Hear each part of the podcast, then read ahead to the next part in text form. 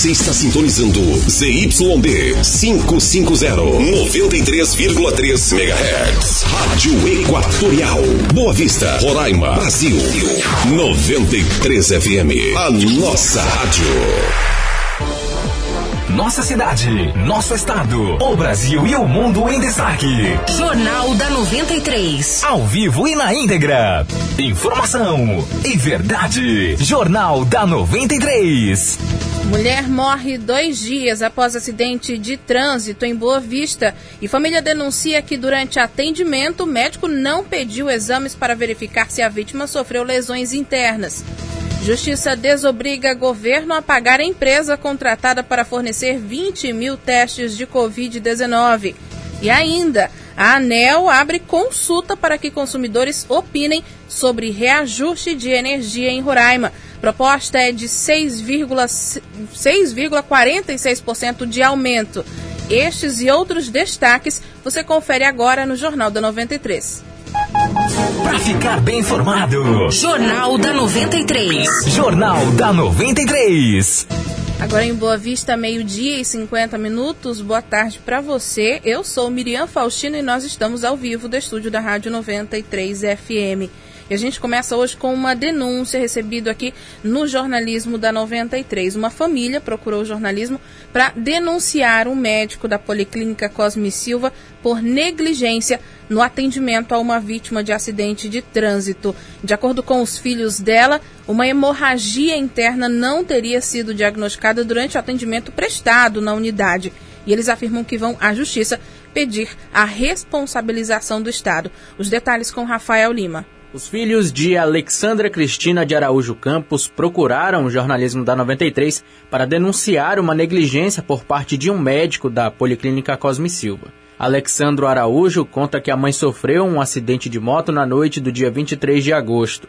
Com a demora na chegada da ambulância, alguns populares levaram Alexandra em veículo próprio para a Policlínica Cosme Silva. Os populares parece que levaram ela, meu padrasto, entendeu? Porque o venezuelano e o, e o outro lá ficaram, ficaram bem. Foi pro Cosme Silva, lá eu não sei se ela chegou consciente ou não. Fizeram, parece que bateram um raio-x do, do tórax né? e não constataram nada. Pô, pelo fato de ter mandado ela para casa, com certeza não constataram nada, né? Passaram a medicação, deram dois dias de atestado para ela e mandaram para casa. No dia seguinte ao acidente, a Alexandra passou a sentir muitas dores e não conseguia se alimentar. Por volta de sete e meia da noite, ela sofreu uma parada cardíaca. Alexandro explica que ela foi levada ao Cosme Silva novamente e em seguida foi encaminhada ao Hospital Geral de Roraima. Lá, os médicos constataram que ela tinha uma hemorragia interna. Chegou desacordada lá, conseguiram no Cosme Silva reanimar, deram adrenalina, deram tudo né? Da via de olho aberto e tudo mais lá. Aí foi pra HGE. Quando foi pra HGE fizeram todos esses exames aí, tomografia na cabeça, fizeram é, raio-x do tórax, eu acho que novamente. Eu não sei se foi da barriga é ultrassom, da lombar, é o cox, né? Aí, segundo os médicos lá, deu trauma em tudo isso daí. Tórax, abdômen e lombar, cox, né? Aí a médica aqui me informou que trabalha lá, que a pressão dela não estava aguentando, a oxigenação do sangue não estava boa. Alexandra foi levada ao centro cirúrgico mas devido à grave situação, não resistiu. Casos como esse acontecem com frequência. Além da nítida negligência médica, outro fator que pode ter agravado a situação foi a forma como a população levou Alexandra ao hospital, como explica o diretor do SAMU Boa Vista, Luciano Coutinho. Com relação a ajudar as vítimas do acidente, a gente tem algumas ressalvas com relação à movimentação das vítimas, porque dependendo das forças envolvidas né, na colisão, pode ter lesões internas que muitas vezes as pessoas não visualizam e não levam em consideração a cinemática do trauma, que é papel dos socorristas fazerem.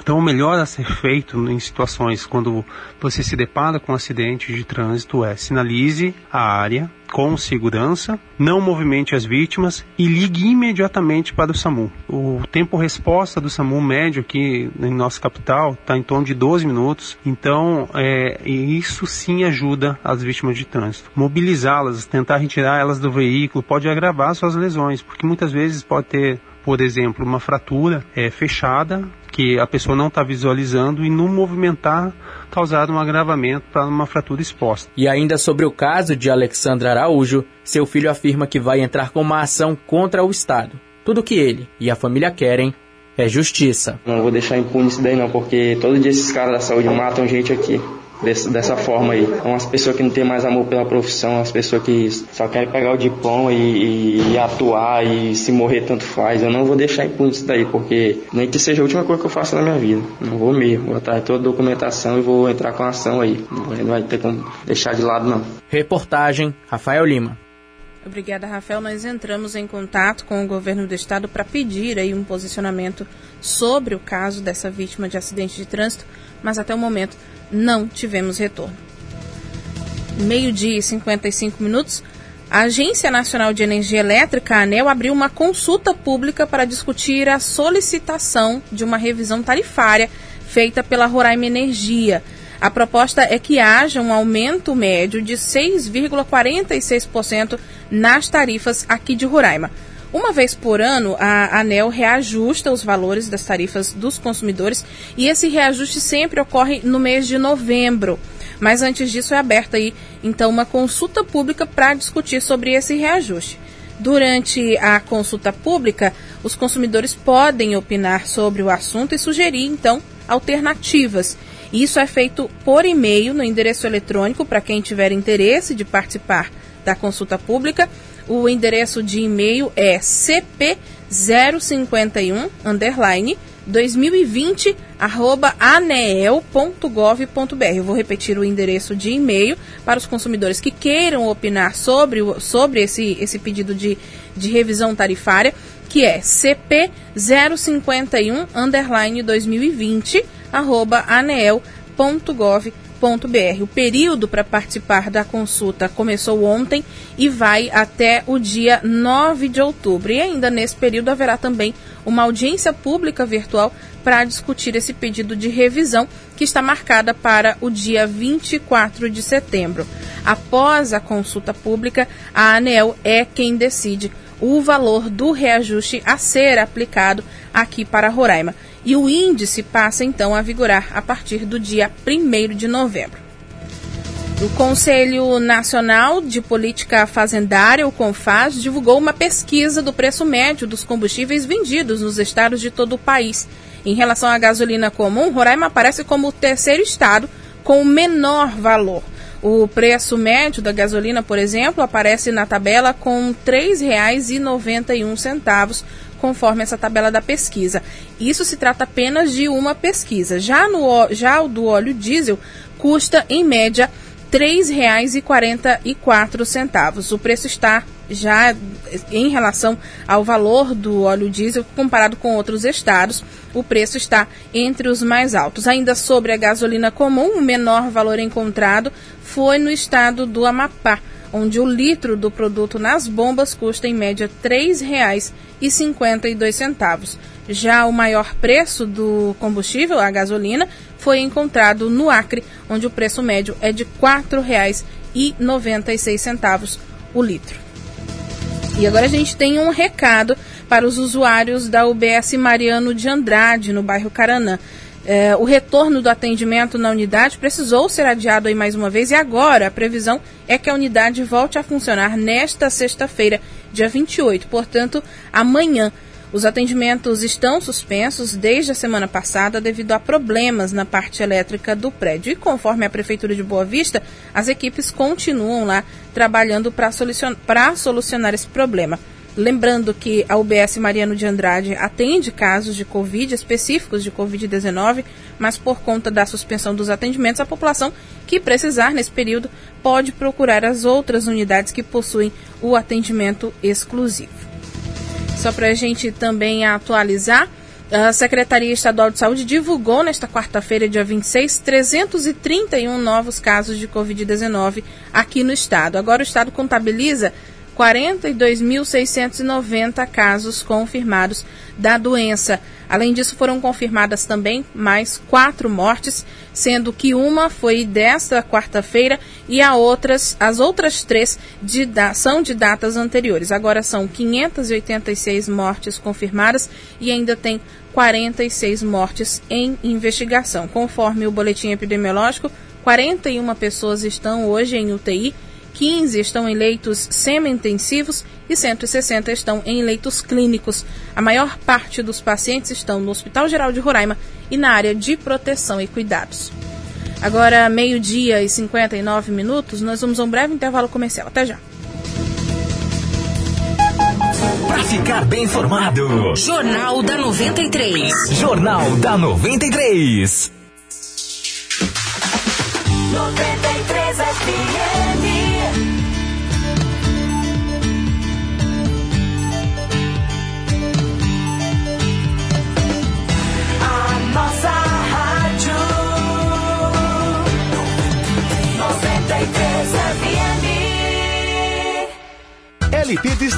A melhor distribuidora de atacado da cidade. Além de ser distribuidor exclusivo dos produtos 51, tem uma variedade em bebidas quentes como uísque, vodka, vinhos, além de refrigerantes, sucos e água mineral. Não precisa procurar em outro lugar. Vá direto na LP Distribuidora. Profissionais qualificados com atendimento especial. Disque entrega 991432170. LP Distribuidora, a maior e melhor de Boa Vista. Rua José Aleixo, 2969, Asa Branca. Na Portal Atacarejo é barato todo dia. Olha só essas ofertas. Arroz Tia Maria, 1 kg, 2,98. Flocão Novo Milho, 500 gramas, 1,19. Café puro, 250 gramas, 2,98. Seleta de legumes com milho, Bonari, 200 gramas, 1,98. Filezinho de frango friato, 1 kg, 8,99. Cobertura cremosa Milk Pizza, sabor requeijão, 1 kg e meio, 7,98. Sabonete Albany, 85 gramas, 89 centavos. Portal Atacarejo, na rua Solon Rodrigues Pessoa, no Pintolândia. E em breve no Santa Teresa, na Avenida Princesa Isabel. Se você está construindo, conte com a JC Construções. Há 10 anos no mercado atendendo com qualidade. Temos areia, barro, seixo, pissarra e brita de todos os tamanhos. Precisou? Ligue 991 14 88 32 e receba na medida certa. Avenida Princesa Isabel, em frente ao semáforo da Avenida Imigrantes, bairro Jardim Floresta. Ligue ou envie um WhatsApp para 991 14 88 32. Areia, barro, seixo, pissarra e brita. É na JC Construções. Qualidade na medida certa.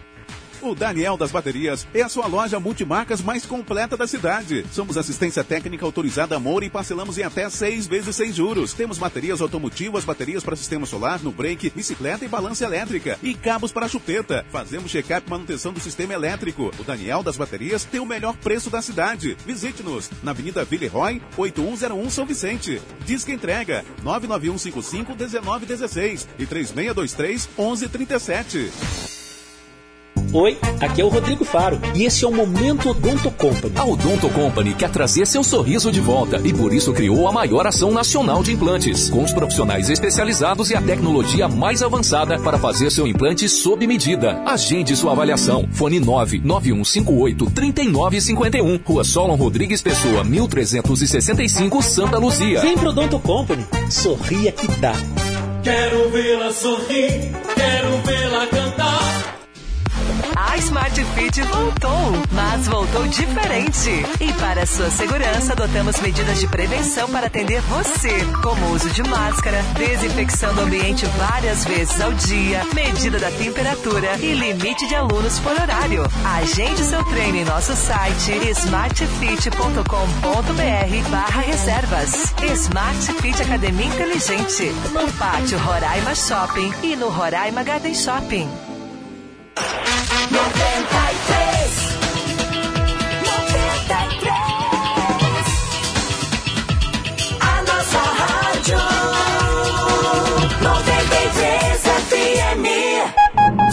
Ficar bem informado, Jornal da 93. Jornal da 93. Uma hora e três minutos e nessa sexta-feira os desembargadores Leonardo Cupelo e Elaine Bianchi vão tomar posse como presidente e vice-presidente corregedora do Tribunal Regional Eleitoral de Roraima, o TRE. Em função da pandemia, a solenidade de posse será realizada de maneira virtual com transmissão ao vivo pelo canal do TRE Roraima no YouTube às 3 horas da tarde desta sexta-feira. Eles assumem aí no lugar do então presidente desembargador Jefferson Fernandes, que pediu aposentadoria. Leonardo Copelo e Elaine Bianchi assumem também aí a missão de comandar as eleições municipais deste ano. Mudando de assunto, a Justiça negou o pedido de liminar feito por uma empresa para que o Estado seja obrigado a receber testes de Covid-19 de um processo feito durante a pandemia pela CESAL e que hoje é alvo de investigação. Rafael Lima. A contratação da empresa foi suspensa pela secretaria devido aos indícios de superfaturamento. Em depoimento à CPI da Saúde, o sócio da empresa Nova Médica, Carlos Pinheiro, afirmou que possuía 17 mil testes para Covid-19, mobiliários e equipamentos hospitalares prontos para entregar ao governo. Eu sei que eu tenho aí é, 17 mil testes rápidos de Covid em um depósito, eu tenho três carretas de, de equipamentos, né, de móveis e, e etc que está parado aí também pelo não recebimento. O pedido feito pela empresa foi negado pelo desembargador Jesus Nascimento, do Tribunal de Justiça de Roraima. Com a decisão, a CESAL não é obrigada a receber os itens previstos em contrato. A nova médica afirmou que outros 3 mil testes já foram entregues ao governo e alegou que o tempo de validade deles é de até oito meses e a demora em entregar causaria prejuízos. Na decisão, o desembargador informou que a instalação de uma CPI quanto à Secretaria Estadual e à judicialização dos contratos firmados impede o cumprimento do acordo entre o governo do estado e a Nova Médica Comércio e Serviços. O documento mostra ainda que a companhia enviou ofícios para a CESAL solicitando que os materiais fossem recebidos e os pagamentos efetivados. Contudo, não obteve resposta. No mês de maio, os deputados da CPI da Saúde foram à sede da Secretaria Estadual de Saúde e recolheram processos referentes às compras durante a pandemia. Rafael Lima para o Jornal da 93. Obrigada, Rafael. Nós solicitamos também uma nota, né, com, posiciona com posicionamento do governo. Estamos aguardando o retorno. E a população de Roraima teve um aumento de 4,19% se comparado ao ano passado. Conforme o IBGE, o estado tem atualmente 631.180 habitantes. Os dados estão disponíveis no Diário Oficial da União com estimativas da população em todo o país com a data de 1 de julho de, 2000, de 2020.